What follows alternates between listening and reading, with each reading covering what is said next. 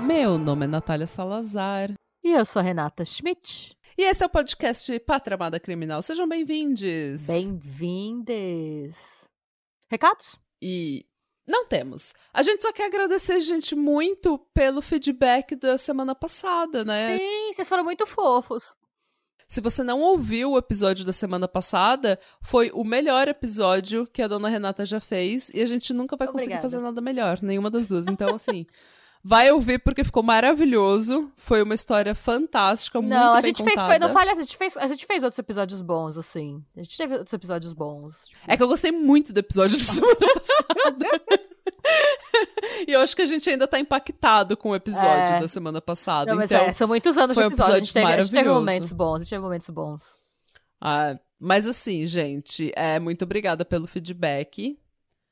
E porque foi muito bem merecido, dona Renata. Obrigada. E, gente, obrigada pelo por estarem acessando mais o nosso YouTube. Normalmente, a gente tem mais ou menos 90 novos seguidores por mês. E depois que a gente pediu pra vocês ajudarem a gente, subiu pra 150. Pois é, gente, Muito tá vendo? A bronca das tia, ó, tá valendo. E é, É, isso obrigada. mesmo, gente. Vai, espalhem a palavra de Popiroto, espalhem a palavra amada criminal. Que é pro povo parar de achar que a gente é bolsominion e que a gente é um podcast de política. Sim, por favor, A a gente, gente, milita, não aguenta mas a mais. gente não é bolsominion. Ah, não, é. Chega desse estigma, a gente não aguenta mais esse estigma. Acabe com o estigma. Chega desse estigma, gente, pelo amor de Deus. A gente achou que com, a, com as eleições e tal fosse passar, mas o Bolsonaro não cala a boca, esse lazarento, ele não para de falar merda. É, E de semana roubar tá joia. É, cada vez piora, sabe? Então, assim, a gente precisa que esse estigma acabe, que a gente precisa tomar nossa pátria de volta. Pois é, gente, ela precisa ser amada. E ela é amada, a gente tá. As duas estão com saudade da pátria. Então a gente Sim. precisa. a gente- ela precisa voltar a ser amada. E o preço da picanha começou a cair, você viu? O preço da carne Pois é. chegou no. Eu ainda tô, eu ainda tô puta com o Lula que a gente tá em março e nada desse Ministério do Namoro ainda, que ele prometeu pra gente. Então, Eu nem sabia por março já. Março, sabe? Falou do meu governo, todo mundo vai namorar. E tem aqui, tá todo mundo em casa sábado à noite. Então, assim, Vai ver que ele vai lançar em junho, no Dia dos Namorados. cadê a minha Janja, sabe? Tipo. É verdade. Todos querem uma janja pra chamar de sua. É. Ai, gente, hoje sou eu que vou te contar uma história. A gente só fala Me merda conte. nesse podcast, gente, é, ó. sim. Mas de vez em Gente, quando é sai coisa boa também. É, relevem nossas piadelas. então, hoje sou eu que vou contar uma história. E é uma história bizarra, mas é uma história menos triste do que a gente tem contado ultimamente. Então, é uma história um pouco mais. Vibes.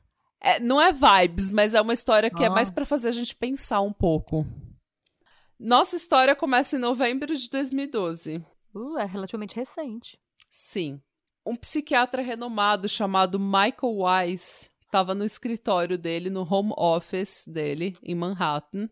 E no meio do dia, um homem de 19 anos chamado Jake Nolan chega no consultório dele. Tá. E o Jake não era paciente, ele não era um desconhecido. O Jake é primo da ex-namorada do Michael, a Pamela Bookbinder Tá. com quem o Michael tem um filho. O Jake cuida do filho deles e ele foi até o escritório, até o home office do Michael, com a desculpa de pegar uns formulários, uns documentos pra escola do, do filho dele. Pra escola Ele é tipo um manny, um nanny homem. Isso. Um babá. Ele é tipo um, um babá homem. E era pra ser uma visita bem rápida. Sim, pegar papel e E embora. ele chega. Exato. Ele chega. Então ele chega no, no escritório, tá com uma mochila. Ele só foi lá pegar uns, uns documentos. O Michael tá com um paciente. E quando o paciente vai embora, os dois estão sozinhos, o Jake vai até o banheiro, tira da mochila que ele tava carregando uma marreta Porra! e sai do banheiro já com a marreta na mão pra ir golpear o Michael. Eu só preciso fazer um adendo que nos Estados Unidos você esperaria que qualquer pessoa tirasse um revólver. Você que dá palmas pela criatividade dele tirar uma marreta e não uma berreta. Pois é. Mas ok. Por ser os Estados Unidos, uma marreta foi uma sorte do caralho. E foi uma sorte do caralho que o Michael viu a tempo de desviar. Imagina, você tá saindo do seu escritório. Não, você tá no seu escritório. O Jake falou: Ah, eu vou no banheiro, beleza? Beleza.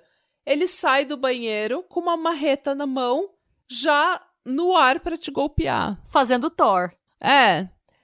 E daí, o Michael repara que vê que isso tá acontecendo, consegue desviar. Porque, não, porque ele, ele podia, estar de, de costas, costas, imagina, ele podia, é, sabe, mas ele viu, ele conseguiu ver que isso ia, que ia acertar ele, ele desvia e a marreta acerta no ombro dele. E machuca o ombro dele. Nisso, o Jake, que é o menino de 19 anos que deu a marretada, tira uma faca do bolso e esfaqueia o, o Michael sete ou oito vezes nas costas e no peito. Gente! o Michael, a sorte é que o Michael, ele é um homem grande. Ele tem, tipo, 1,90 e ele pesa uhum. 100 quilos. Então ele é um homem forte, ele é um homem grande. Tá. E o Jake, aparentemente, é um menino de 11 anos com artrose. Porque ele não conseguiu dar uma retada e na hora que ele foi esfaquear o Michael, o Michael conseguiu, conseguiu lutar com ele tirar a faca e no processo ele acabou esfaqueando Jake próximo do coração. Eita. E daí, mano, o, o Michael sai pro corredor do prédio, gritando, pedindo ajuda, e vários vizinhos ligam pro 911.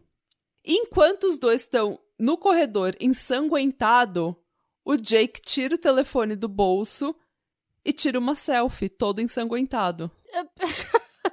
Nada dessa história até o momento tá fazendo sentido. Quando você falou marretada, eu imaginei um, um moleque parrudo, sabe? Porque é uma marreta. Eu pensei já naquele martelo de pedreiro, sabe? De, de batecimento.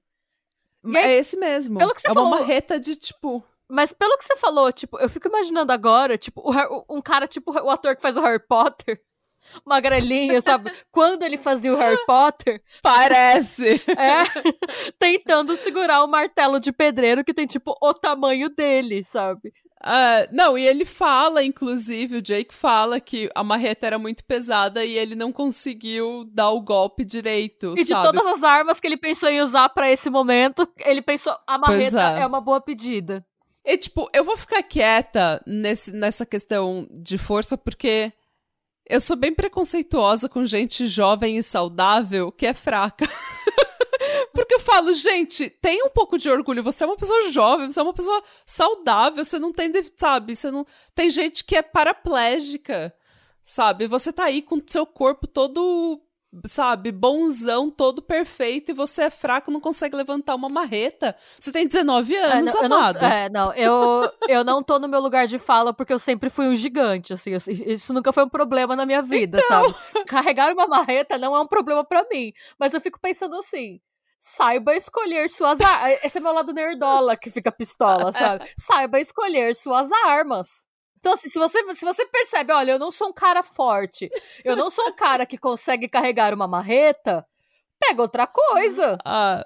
E, mas o Jake, ele tem a força de um menino de 11 anos com artrose, coitado, porque ele não conseguiu carregar, e daí foi esfaquear o Michael, e o Michael rapidamente conseguiu tirar a faca da mão dele.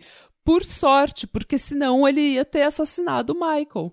Gente, não, e era capaz, sabe o que dá mais raiva? Era capaz do, do Michael o Michael é o cara grande, né? Isso.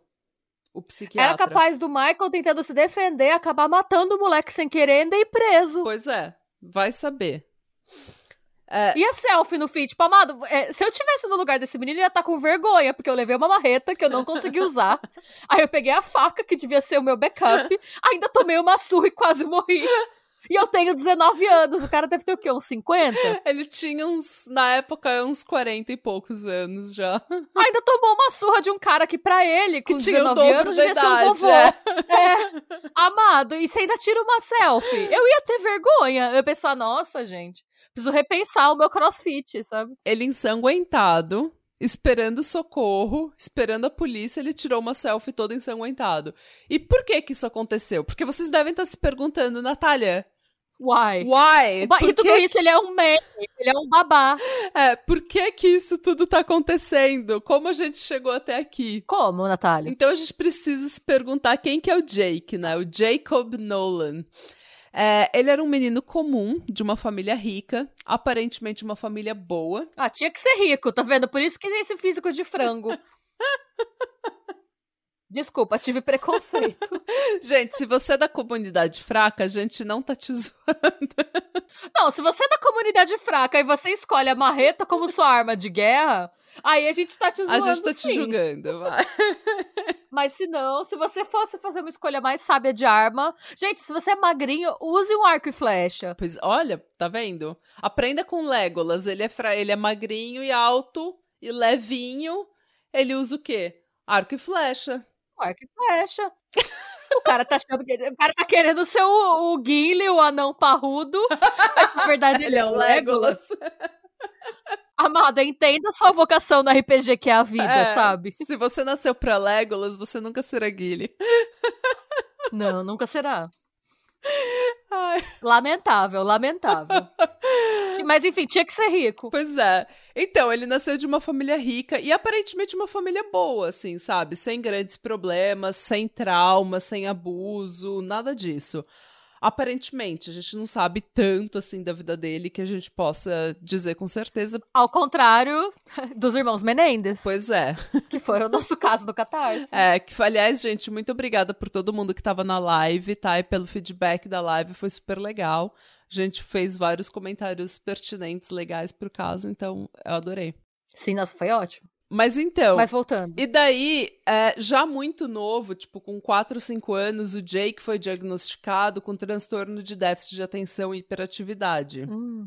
E na adolescência, apesar dele ser muito inteligente, ele oscilava muito entre períodos de grande produtividade e um estado de depressão profunda em que ele não fazia absolutamente nada.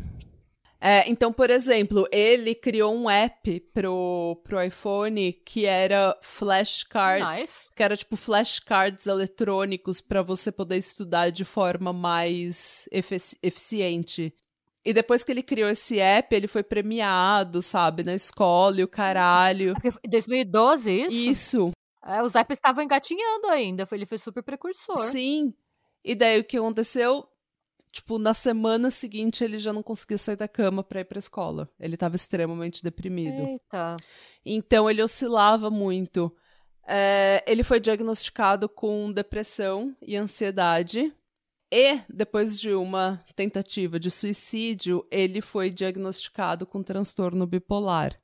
Então, durante a vida Oh. dele, ele tá só arrecadando todos os, todas as doenças mentais, tadinho. Ele tá no nosso clubinho do bingo da, Do das bingo doenças das mental. doenças mentais.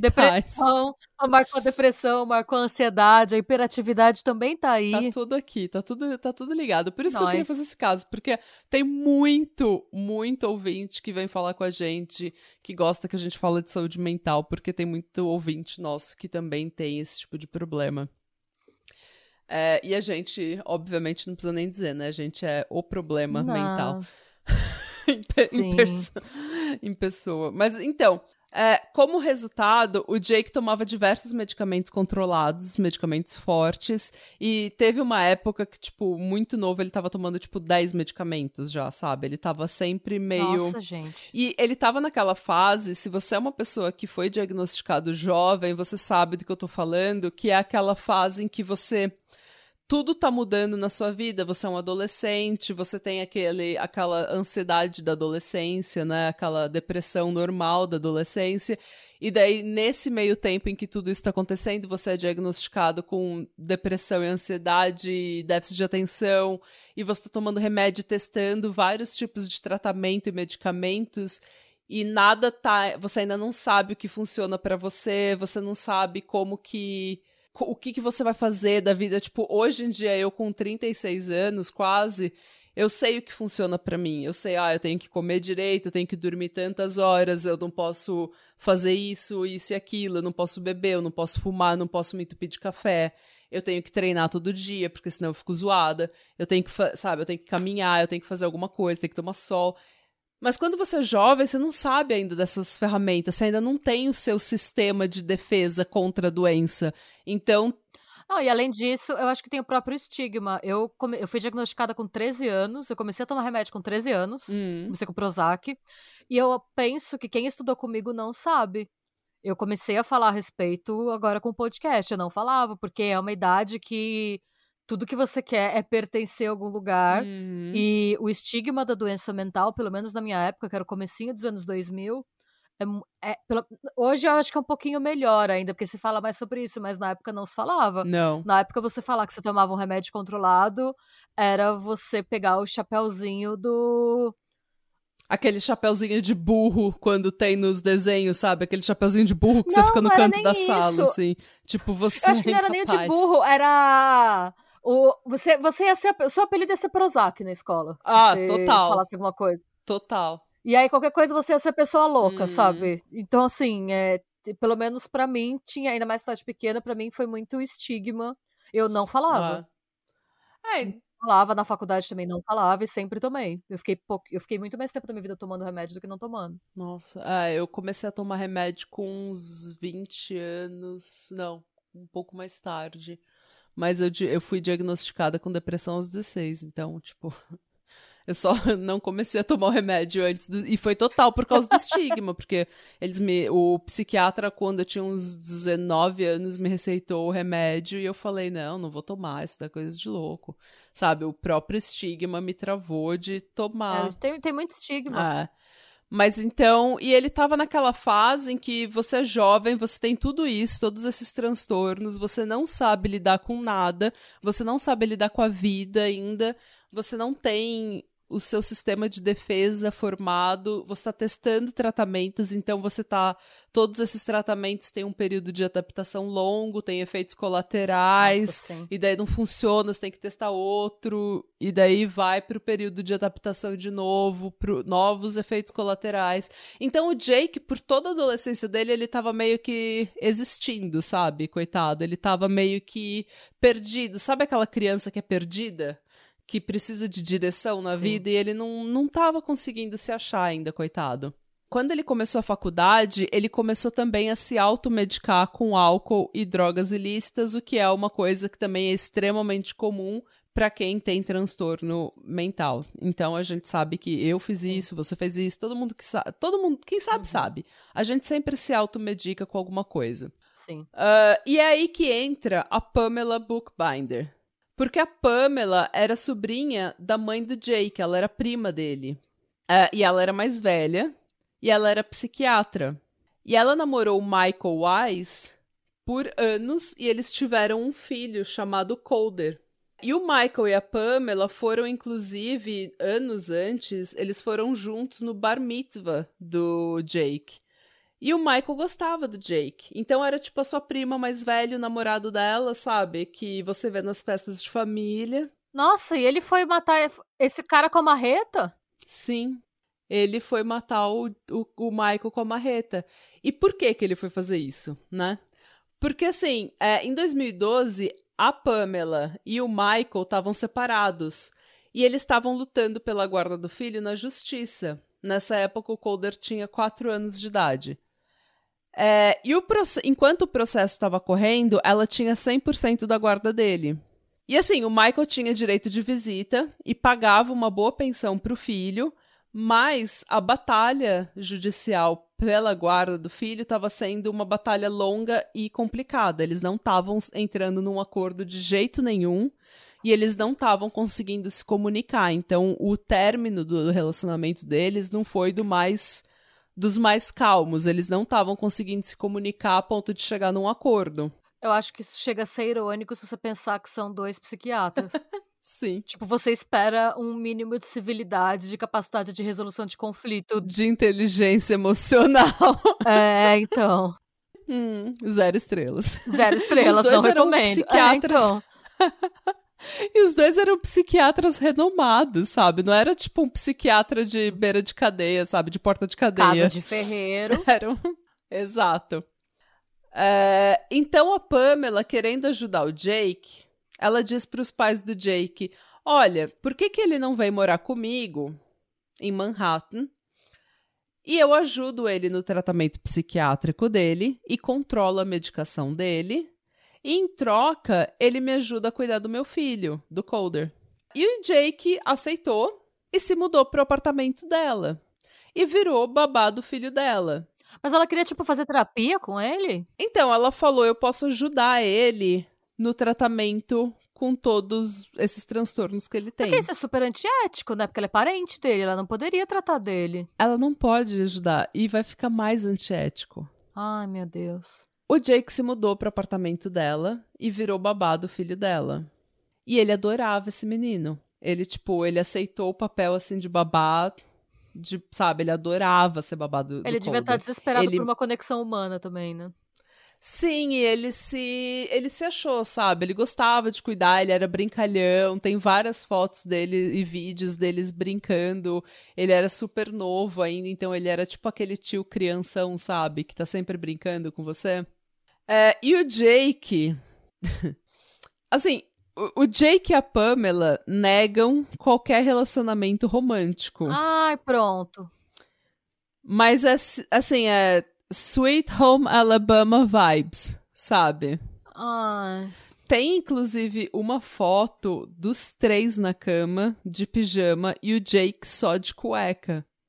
E é tipo, mano, é a foto de uma psiquiatra com um homem mais jovem, do qual ela tá cuidando, que tá cuidando do filho dela. É tipo, é extremamente inapropriado, mesmo que nada esteja acontecendo. Mesmo que nada sexual. A maioridade não é 21 anos nos Estados Unidos? Isso não é crime? É, não, não pra consentimento. Maioridade pra Ah, tá. bebida ou pra outras coisas, mas tipo. É, maioridade é, pra, é, a, a maioridade para dar consentimento eu acho que em alguns estados é tipo 16 anos em outros é 18 tem estado que é 14 vai, varia de estado para estado Bom, ainda assim não é de bom tom. não é de bom tom é extremamente inapropriado é, É extremamente também, né? antiético E é primo de primeiro grau também, né? Não é aqueles primo que não é primo, né? Ah. Sweet É filho do irmão- da irmã dela. Aí eu fico pensando, se você é a mãe desse moleque, você vê isso nas redes sociais, você não fala nada? É, É meu filho ali, Cami... eu não sei, gente rica é tão estranha pra mim.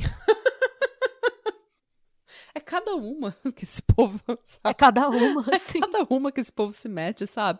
E às vezes eu falo, gente, você é rico, você não precisa disso, sabe? Mas assim. E há diversas mensagens de texto que a polícia mais tarde encontrou no telefone do Jake, onde ela chama ele de querido, amor. É, algumas das mensagens dela dizem: Você é uma pessoa, você é a pessoa mais legal, você é brilhante, eu penso tanto em você, eu tô com tanta saudade. Ih. Então, tipo, dá pra ver que ela realmente estava tendo uma relação extremamente inapropriada com esse menino. Gente, ela é mais velha, ela é psiquiatra. E ela controla os remédios dele. Exato. E ele ajuda ela com o filho dela, sabe? Tipo, é uma relação extremamente inapropriada. Ou ela tava love bombing esse menino. E o que é love bombing, gente? Love bombing é uma tática de manipulação onde você faz a pessoa se sentir o centro do universo. Você se declara para ela muitas vezes, você dá muita atenção, coloca ela num pedestal. E é uma tática muito usada por pessoas narcisistas e abusivas no início do relacionamento. Pra quê? Pra fazer todas as suas defesas se quebrarem, Caírem. sabe? Caírem. E você se sentir respeitado e visto, entendido. E querer, e, sabe, é, começar a querer estar junto daquela pessoa, querer confiar naquela pessoa, aceitar o que aquela pessoa faz, porque daí quando o relacionamento começa a ficar abusivo, você fala, mas eu amo aquela pessoa, ela é a única que me entende, ela é a única que me ama, ela faz de tudo para mim, ela me coloca num pedestal. Então você começa a aceitar relacionamentos abusivos porque a pessoa no início te bombardeou com amor e com atenção e você estava precisando daquilo. Então, às vezes a gente tá vulnerável a gente cai nessas. A gente cai nesse love bombing e daí o relacionamento vai. É uma cortina de fumaça para esconder as red flags de um relacionamento abusivo. Basicamente. E daí, quando você sai do relacionamento, você se pergunta: gente, como é que eu caí nessa? Como é que eu não vi? Como é que eu não vi o que estava acontecendo? Você não viu porque a pessoa estava te bombardeando de amor. Por isso, ela estava te dando atenção, ela sabia exatamente o que falar, o que usar contra você. É, e por que, que eu tô explicando tudo isso ou sugerindo que ela tava fazendo love bombing com o Jake? Porque essa foi a defesa dele. O Jake, obviamente, ele foi levado para o hospital, ele sobreviveu. O Michael foi levado para o hospital, sobreviveu, tava tudo bem. Só que o Jake foi indiciado e preso por tentativa de homicídio. Obviamente, porque ele levou uma marreta, não dá nem pra ele falar que ele não planejou. Não, essa é a minha tipo, marreta. Tipo, essa, essa é a minha marreta que eu tô sempre com ela na mochila. Que eu mal consigo carregar. É. Era tipo aquele menino do, do, do, do Edu que tá sempre com aquela placa, aquela 2x4, sabe? Com plank, é. que tá sempre com aquela placa de madeira. Durante todo o julgamento que aconteceu em 2016, e em todas as entrevistas, ele alegou que a Pamela tinha feito uma verdadeira lavagem cerebral nele e que ela tinha manipulado ele para fazer aquilo. E que ele jamais teria cometido crime algum se ela não tivesse orquestrado tudo e manipulado ele a fazer aquilo. E Mas, gente, ela criou homem morto porque tava dando treta na custódia? Vou chegar lá. O Jake hum. disse que ela constantemente dizia que o Michael não pagava pensão que ele era abusivo com ela e que o filho dele, inclusive, o filho que o Jake cuidava e que ele amava tanto, estava uhum. sendo molestado quando ele ia visitar o pai. Eita porra! E assim, não tem um pingo de evidência de que isso se sabe que isso estava acontecendo. A polícia não achou nada, isso nunca foi verdade. E o Jake falou que ela dizia pro Jake assim: "Ai, ah, você é meu herói, você vai salvar a minha vida". Tipo, você vai salvar a minha vida e o colder dessa pessoa abusiva que é o Michael. Dessa pessoa horrível que é o Michael, que tá travando a minha vida, sabe? Lutando comigo na justiça pela guarda do meu filho. Nossa, gente, que cobra! Pois é. A Pamela negou qualquer participação na tentativa do assassinato. Ela fez o Charles Manson, eu nem tava lá. dizendo que o Jake estava agindo completamente sozinho e agindo de livre e espontânea vontade e que ela nunca incitou nenhum tipo de violência contra o Michael. Já o Jake disse que o plano dela não era apenas matar o Michael. O plano inicial era torturar e depois matar o Mike, o Michael. Mas porque ela tava com tatuagem desse homem? Pois é. Mas o Jake falou assim no julgamento, ele falou na na, na entrevista para a polícia, ele falou que o plano inicial era torturar e matar, só que ele falou: não, eu não vou torturar uma pessoa, eu não consigo torturar um ser humano. É, tipo, tem que ser uma coisa rápida, eu não vou ficar segurando ele vivo, torturando ele. E isso foi o que a promotoria usou contra ele no julgamento, dizendo: se você. Você não pode alegar que você é uma marionete na mão da Pamela se você teve a capacidade mental de falar: olha, esse é o limite, eu não vou torturar essa pessoa. Ah, eu acho que é, é um argumento meio complicado, porque não é preto no branco, né? Existem tons de cinza. Ele podia estar tá sendo manipulado e não ter passado por uma lavagem cerebral completa, né? Então, a promotoria diz que se você estava no controle o suficiente para dizer, se negar a torturar o Michael, você estava no controle o suficiente pra, tipo, falar: peraí, esse negócio tá indo numa direção que eu não tô satisfeito, isso daqui não é legal. Acho polêmico, acho polêmico, sei. Enfim. Eles também usaram como evidência uma carta que o Jake tinha escrito para a mãe dele quando ele estava no hospital se recuperando dos ferimentos que resultaram da cagada que ele fez. tipo, na carta ele diz: "A Pamela não teve nada a ver com isso.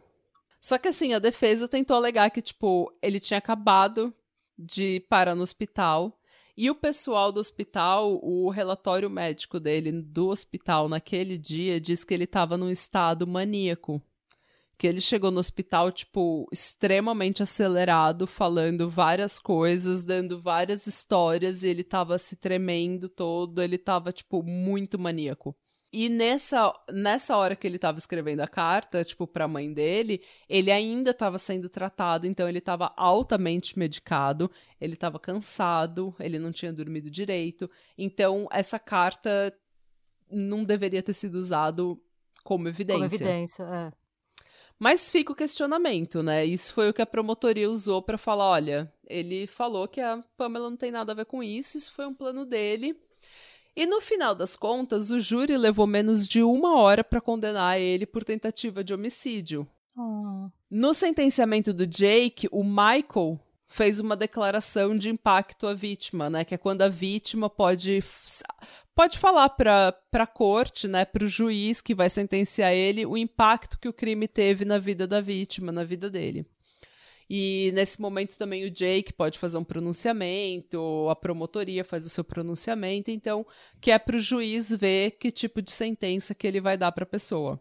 O Michael fez uma declaração de impacto à vítima e ele pediu para o juiz não condenar o Jake à pena máxima, que podia ser de 25 anos. Nossa! Pois é, ele falou que ele acreditava que o, o quem orquestrou realmente isso tudo tinha sido a Pamela e que o Jake tinha sido uma parte menor nesse plano. Então, na declaração dele, ele disse: é, abre aspas, eu não tenho nenhum desejo ou intenção de punir o Jake. Eu entendo que uma longa sentença não irá desfazer o que foi feito comigo, nem restaurar o meu senso de segurança que foi tirado de mim para sempre. Eu consigo perdoar o Jake pelo que ele fez comigo, mas eu jamais poderei perdoá-lo pelo impacto que isso terá no meu filho, quando ele inevitavelmente descobrir que sua mãe e seu primo tentaram matar seu pai. Nenhuma criança deveria carregar esse fardo. Fecha aspas. Nossa, imagina o Jake ouvindo isso.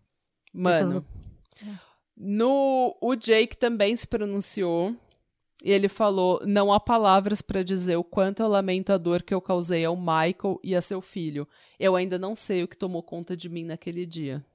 Como consequência, o juiz que podia ter condenado ele a 25 anos optou por uma sentença de 9 anos e meio de prisão. Uhum. Na cadeia, o Jake tentou se suicidar de novo. Hum. Ele continua sendo recebendo tratamento para todos os transtornos dele, mas ele meio que ficou. Ele ficou muito inconformado.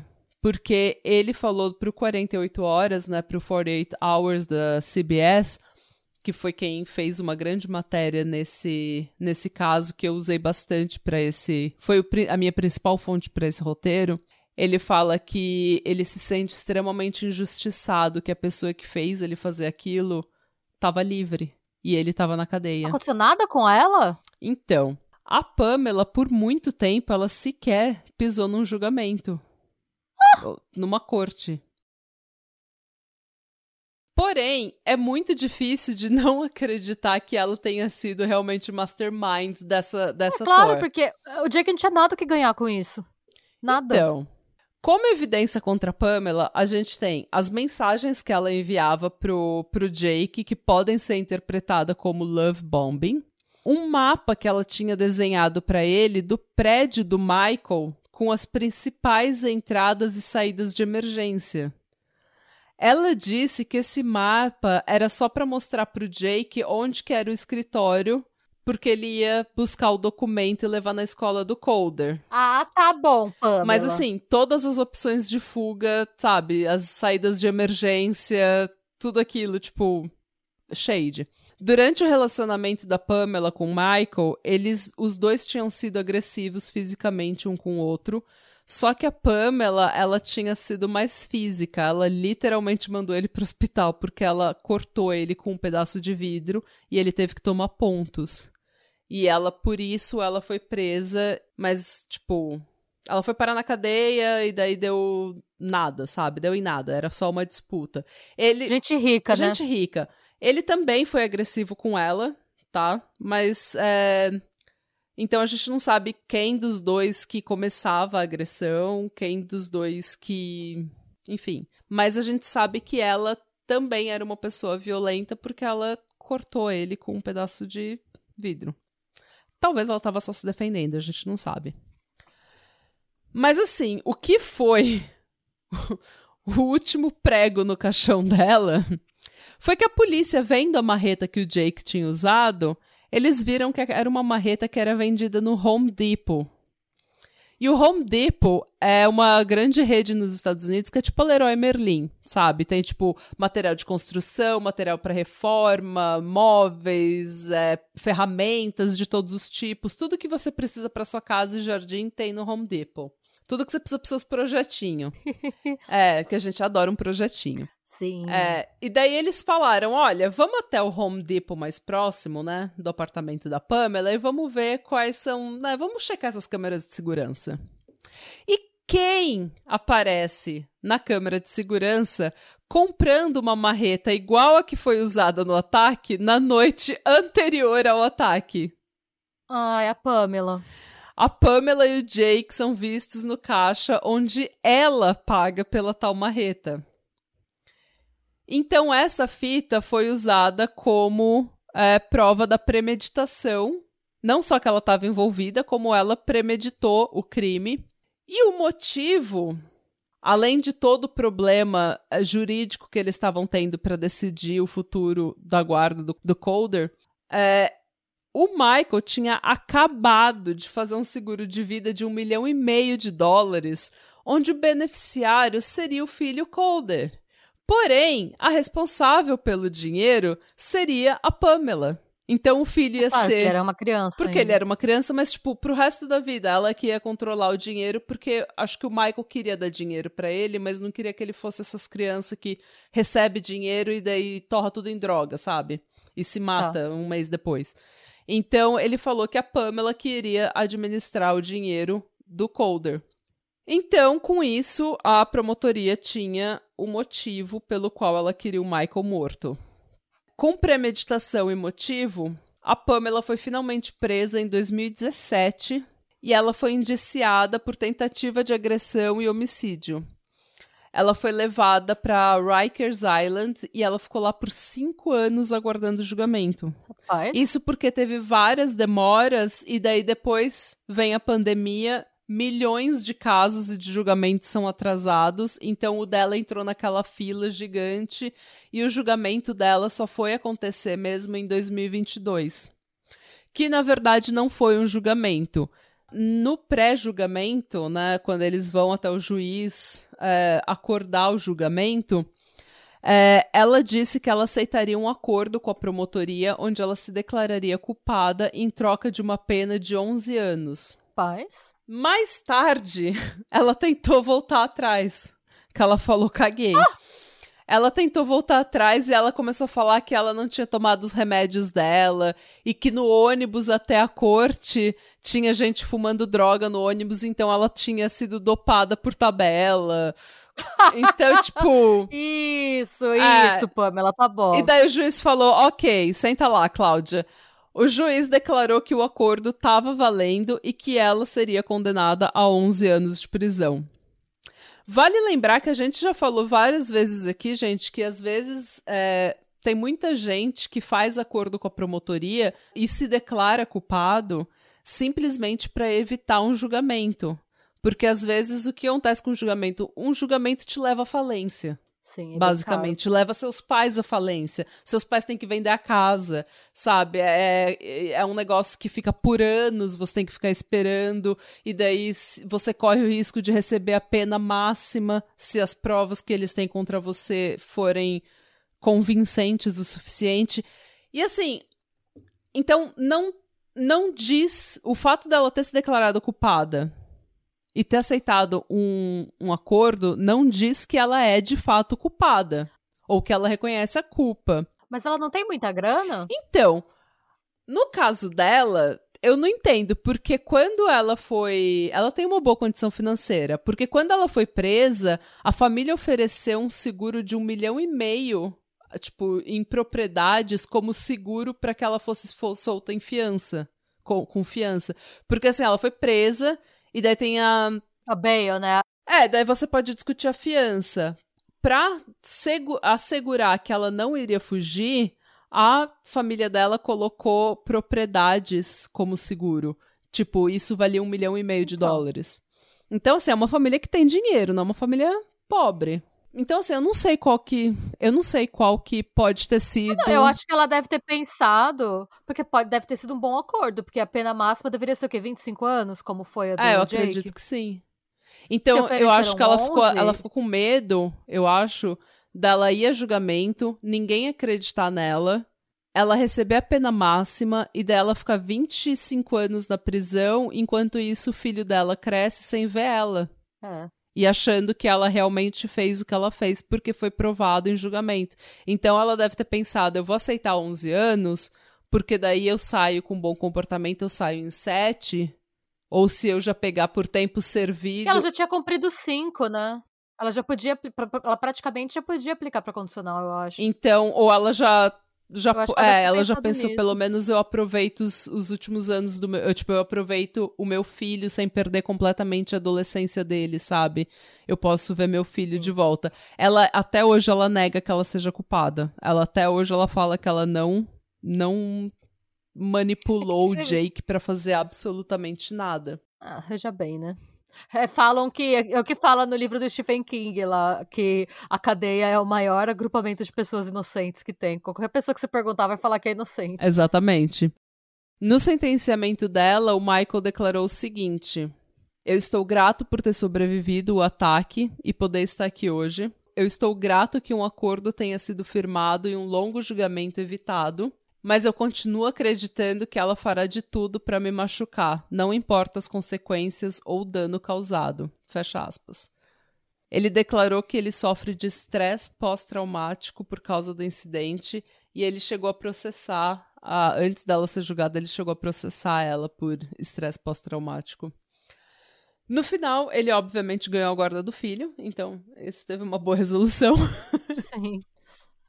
Gente, que, que ambiente, né? Essa criança que passou os, primeiros os primeiros quatro anos da vida dela. Pois é. E assim, gente, lavagem cerebral é algo que a gente sabe que existe. Seitas fazem muito isso. Elas te mantêm ocupada, elas é, privam você de dormir, controlam sua comida, controlam seus hábitos, con é, te isolam dos seus do seu ambiente, né, dos seus familiares, dos seus amigos. Então a gente sabe que existe sim lavagem cerebral.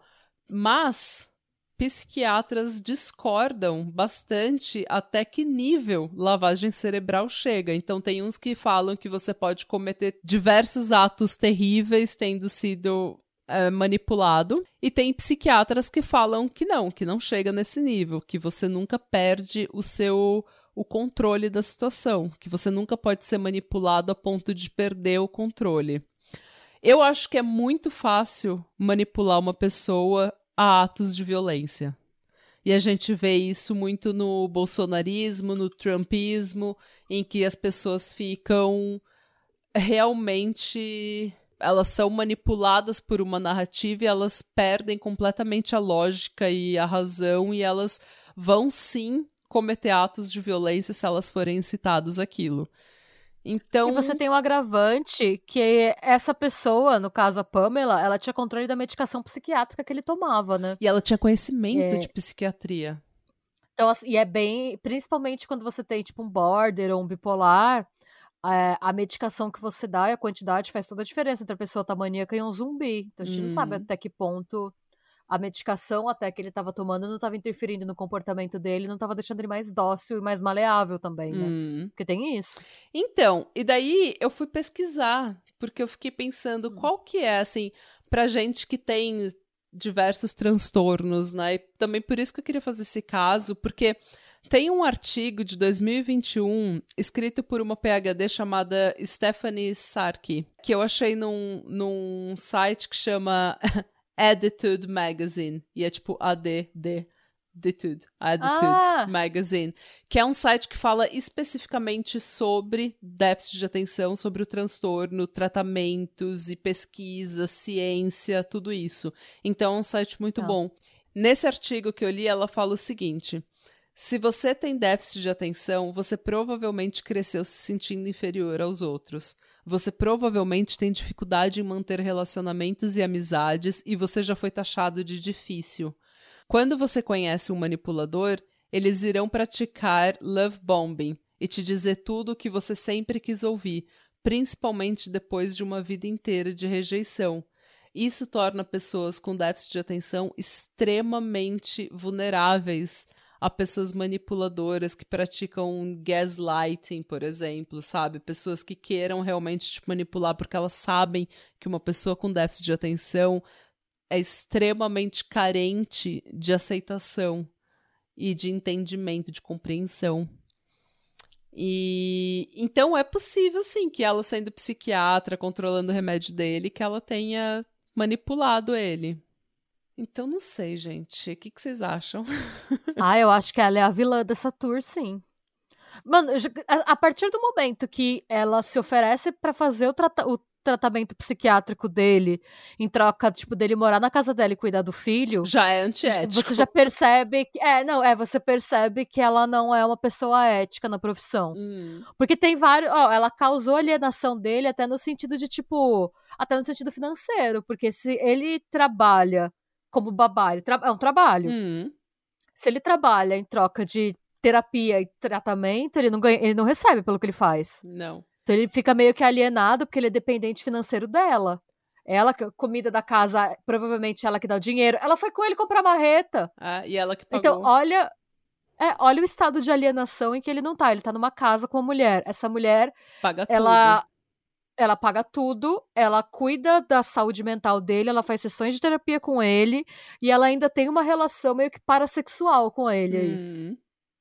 Então, assim, tudo da vida, é, a vida dele literalmente girava ao redor dela. Sim. Sem ela, o modo de vida dele não vira tinha. do seu terapeuta, sabe? O quão Sim. É, dependente emocionalmente você vira, se você tá num estado de vulnerabilidade. E além de tudo, essa terapeuta é irmã da sua mãe ou pois do seu é. pai, sei é lá. completamente tipo... antiético. Isso tudo é uma é a nata do churume, essa história inteira. Sim. Então, assim, é como que você vai acreditar que uma pessoa coloca outra pessoa nesse estado, sendo que ela é uma pessoa estudada? Ela fez medicina, ela sabe, ela fez um juramento hum. em que ela, ela jurou que ela não poderia fazer esse tipo de coisa. Então, assim, se ela já fez tudo isso, como que é, é, muito difícil pensar, não, não, ela fez tudo isso, mas o, ela teve limite, ela parou ali, ele fez isso por conta. Não. É. Ela sabia o que ela estava fazendo.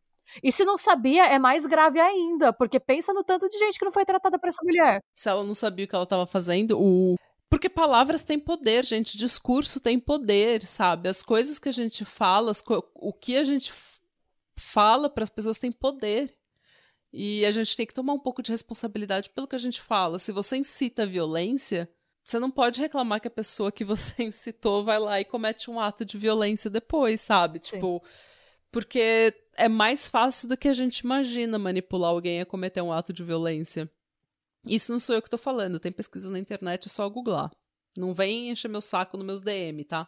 Ah, tem um livro inteiro sobre isso que chama Multidão, Massa e Público. Eu não lembro de quem é, eu estudei na faculdade para falar sobre o efeito da mob e sobre o efeito da violência de grupo. Hum. É, bem. É, que tem vários estudos de, do comportamento que a gente tem, até tem um, um sociólogo, né, que chama Durkheim, que ele fala que é o tal do fato social. O fato social é um comportamento de grupo, é algo que existe enquanto a gente está em grupo, que explica determinados comportamentos que a gente tem no coletivo que a gente não tem sozinho. Hum.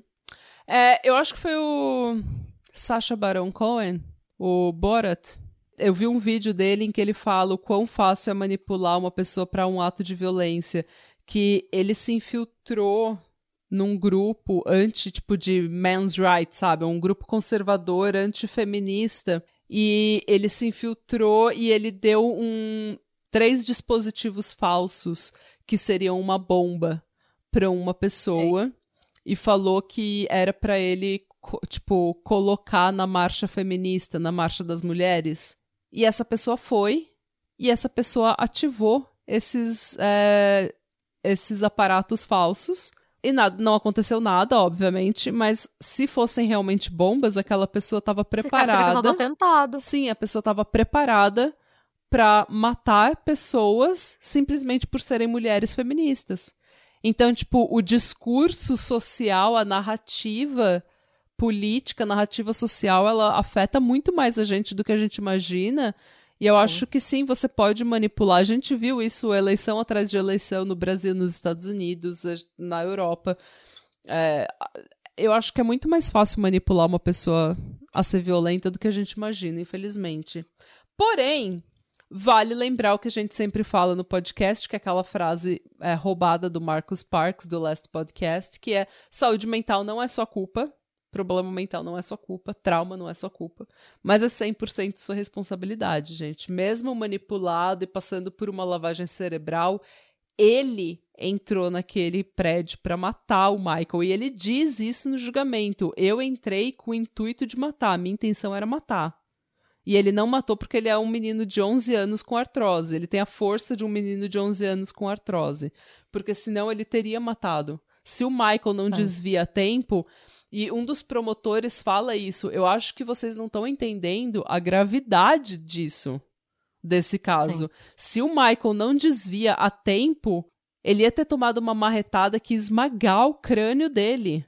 Ah, não, sim, aquilo. Né, é, eu acho que ninguém que tá escutando vai achar que ele não deveria é, pagar pelo que ele fez, porque querendo ou não, ele fez uma merda. Pois é. Exceto o Jake, tá? Porque o Jake, pro 48 horas, ele fala, ele se defende, ele fala que ele aceita que o que ele fez foi errado, ele fala que ele não deveria ter feito aquilo com o Michael, que ele não sabe por que, que ele fez aquilo, um, um cara que respeitava ele. E só que ele fala: "Eu não devia estar tá preso, eu não sou um perigo para a sociedade". É, veja bem. Veja é bem, assim, Jake. Se você tá disposto a sair com uma marreta para pegar uma pessoa que você nem odeia, é. você é um perigo para a sociedade, sim. Sinto I muito. beg Aí, your pardon. É, não, é, a gente pode até entrar no, no âmbito, tipo, será que ele deveria estar tá numa cadeia ou que ele deveria estar tá numa, numa clínica, sei lá, numa, numa prisão psiquiátrica recebendo tratamento. Hum. Aí é outra discussão, mas que ele é um perigo para a sociedade, eu não tenho dúvida.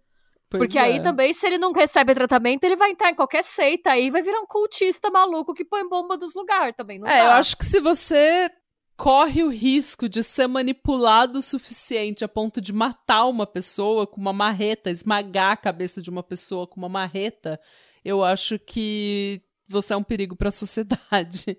E eu Sim. acho que você precisa de tratamento para o resto da sua vida. Ah, sim. Então... Mas para mim é mais errado é a Pamela, porque ela, ela estudou e fez um juramento em que ela deve proteger a vida e ela usou o conhecimento dela para manipular gente fraca. Sim. A, aproveito próprio, né? E... Por motivos fúteis ainda por cima. Dinheiro e a guarda do filho. Não, ai, eu quero a guarda do meu filho, ele tem uma pólice. Tio, lá, deixa eu mandar. Bem coisa de Karen. A Pamela devia chamar Karen. Eu vou dizer uma coisa também, que daí já é uma opinião que não tá, não tem nada a ver com assim, tipo, não é cientificamente provado. É só a minha opinião. O Jake, enquanto ele tá falando com 48 horas, eu senti muito. Assim, eu senti muita empatia pelo Jake por tudo que ele passou e eu acho que ele tá sendo verdadeiro. Mas ele é tipo Tom Cruise. Porque, tipo, ele tá falando o que ele fala e os olhos dele não não não casam. Tipo. Ele tem crazy eyes. Ele é tem isso. total crazy eyes. E é tipo o efeito que eu falo, o efeito Tom Cruise, que é tipo, o Tom Cruise ele pode estar tá falando: eu adoto crianças pobres e coloco elas na universidade. E você sabe, e você olha no olho dele, não tem uma alma atrás do olho, sabe? Tipo, não tem nada atrás do olho do Tom Cruise. E o Jake é assim também, ele tá, tipo, ele tá, acho que por causa da própria medicação, ele tem aquele olhar intenso. É isso que eu falar, às vezes no caso dele, ele, ele pode estar sendo medicado com lítio. Quem toma lítio fala que a sensação que dá é que a sua alma não tá lá, você fica um robozinho. Por é porque é ele tem difícil. um olhar intenso, velho. Tipo, uhum. intenso em todas as fotos. Ele tá com aquele olhar, tipo, estalado, sabe? Intenso, assim, tipo Tom Cruise.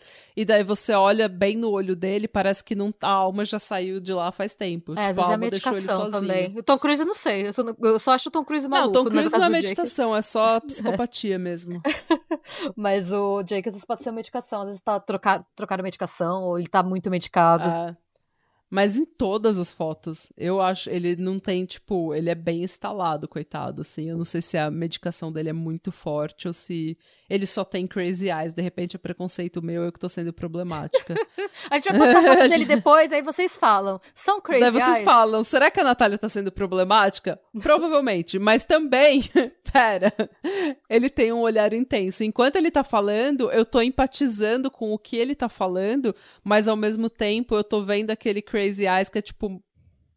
tá me lembrando do Tom Cruise, sabe? Eu tenho muito medo do Tom Cruise, gente. ai eu tenho ranço do Tom Cruise, tipo, ai, Tom eu Cruise. Eu tenho ódio chega, do né? Tom Cruise. Porque, tipo. Não, porque, tipo, Tom Cruise é, é uma pessoa que todo mundo fala, ah, ele é meio estranhão, assim, por causa da cientologia. Eu falo, gente, não, ele não é daquele jeito porque ele tá na cientologia. Ele tá na cientologia porque ele é daquele jeito. ele é um psicopata, ele sabe que do autocontrole, o alto grau de controle da, da, da cientologia, ele sabe dos abusos que acontecem e ele tá lá pelo poder, ele tá lá pelo. Ele é daquele jeito, portanto, ele está na cientologia. Vocês querem que a gente faça Tom... um episódio do Tom Cruise, gente? Episódio de fofoquinha do Tom Cruise? Conta o pra Tom gente. O Tom Cruise é uma pessoa que, se ele não tivesse achado drama, sabe? Filmes e cinema e treino e tudo mais, eu acho, eu tenho certeza que ele seria um serial killer. Se ele não tivesse dado um outlet criativo pra psicopatia dele. Ou ele podia ser, tipo, ele podia ter virado presidente e colocado os Estados Unidos no regime totalitário direitista. Sim. O que não deixa de ser um serial killer. Também. Mas é isso, gente. Esse é o episódio. Ah, gostei. Fiquei revoltada. Ainda bem que ninguém morreu. É, muitas coisas ah. aconteceram ao mesmo tempo na minha cabeça. Fiquei revoltada. Ainda bem que ninguém morreu. Cadeia da Pamela. É, eu tô feliz que ela esteja na cadeia. Eu não. Assim, é, é complicado, né? Tipo, eu fico imaginando. É, o tempo todo que eu tô simpatizando com ele, e até com ela, assim, sabe? Mas o, o, o tempo todo eu tô pensando, gente, se o Michael não desvia, o crânio dele ia ser esmagado. E por nada. Por nada. Por nada. Por é o nosso segundo nada. ontem no YouTube e hoje casos que o motivo foi absolutamente bizarro. Sim, eu vou te mandar é, a foto do Jake só para você saber, só para você reagir aos crazy eyes dele. Essa é a foto deles na cama. Essa tá, é Olha cadê? que foto inapropriada. Tá. Nossa, essa foto é bem inapropriada. Esse é o Crazy Eyes. Nossa, total. Não, ele tem Crazy Eyes. Ele tem bem Crazy Eyes, né? Mas ele tem cara de criança perdida. Mas é, é, o que eu falei, ele tem muita cara de menino. Ele não tem cara de quem vai te cutucar e perguntar se você viu a mãe dele? ele... ele, tem muita cara de criança perdida. Eu tenho muita dó dele, porque ele tem realmente uma cara de... Ó, oh, ele tem crazy eyes total. Não, ele tem, ele tem crazy eyes, isso é fato que ele tem crazy eyes. É. E as pupilas, olha tamanho dessa pupila. Pois é. E o Michael, ele é a cara do vilão daquele filme, A Múmia. Ó. O The Rock? Não. O The Rock é o Scorpion o The Rock King. faz o escorpião É, rei. mas o vilão... É, que é o vilão do primeiro filme, A Múmia, não, não é? Deixa eu ver, quer ver, ó. O nome dele é Arnold... Arnold Vosloo. Ele interpreta o Imhotep. Eu, hein? Eu não sei o que, que é isso, gente. Ah, tá. Mas não tá. é a cara do vilão? Só são dois careca, Natália. eu tô toda preconceituosa nesse. Eu tô, tô sendo bem problemática nesse episódio. As trombetas do cancelamento chegando de novo. As trombetas de Josué chegando pra mim. Vários preconceitos sendo revelados. Mas assim, é, eu não quis ser, é, em nenhum momento, gente, eu quis ser capacitista quando eu falei do, dos transtornos mentais do Jake ou do, dos crazy eyes dele, sabe? Eu só acho realmente que ele tem um olhar muito intenso e que quando eu empatizo com o que ele tá falando, eu não consigo associar com a cara que ele tá fazendo, sabe? Eu acho Sim. isso, tem alguma coisa nele que me, me desconcerta, alguma coisa, uma vibe que me desconcerta. Mas a cara dele, ele tem ele tem muita. Ele parece que ele tá bem high, mas ele parece que tá bem drogado de alguma coisa. Se você pegar mugshot de gente. Eu vivo vendo, às vezes aparece no Instagram gente que tá tipo. 10 É. anos sóbrio. Aí a pessoa coloca o antes e o depois. Se você olha a foto da mugshot da pessoa que, tipo, usava metanfetamina, é a mesma. É o mesmo olhar. O olho assim, tipo, instalado. Parece que você foi pego de surpresa, é instalado. É, é, é substância. Se ele tá preso, é alguma droga da indústria farmacêutica, tipo, não é uma coisa Não, ele tá ele tá sendo usando, né? tratado na cadeia, então eu espero realmente. É, então, é, Eu não sei, assim, ele. Eu espero que ele pelo menos não tente se matar de novo, né, coitado, porque assim. eu- eu- como eu falei, eu tenho uma certa empatia com ele. Ele é uma pessoa bem transtornada, coitado. Ele tem um- vários problemas mentais. E, gente, eu sei que vários ouvintes têm problemas é, com a saúde mental, assim como eu e com a Renata, então tomem cuidado, É. mas principalmente se você tem algum transtorno mental e você se vê numa situação um pouco vulnerável, toma cuidado com quem tá ao seu lado, com quem tá te manipulando, ou love bombing, sabe? Ou falando, te desprezando, ou te maltratando. Quem que tá, de repente, lucrando em cima da sua, do seu transtorno mental? Porque isso acontece, da sua vulnerabilidade. da sua Isso vulnerabilidade. acontece, então é, realmente fica aí o, o cautionary tale, né? Fica o alerta. Tipo, se você tem, se você tá num estado de vulnerabilidade, tenha cuidado com as pessoas que estão ao seu redor, tenha cuidado com as pessoas que você que estão tentando te ajudar, porque às vezes a gente acha que tá recebendo ajuda e a gente tá recebendo uma sentença de nove anos e meio na prisão. Então, É, gente, a vida de zero pessoas ficou mais É, fácil depois de matar exatamente. alguém. Então, Nunca vai facilitar. Matar alguém É. nunca vai facilitar a sua Então, vida, gente. Parem de Nunca. resolver os problemas Nada. do mundo desse jeito. E é isso, gente. Até semana que vem. Muito obrigada pela sua audiência Paciência. e suculência. E Radebra. Silor.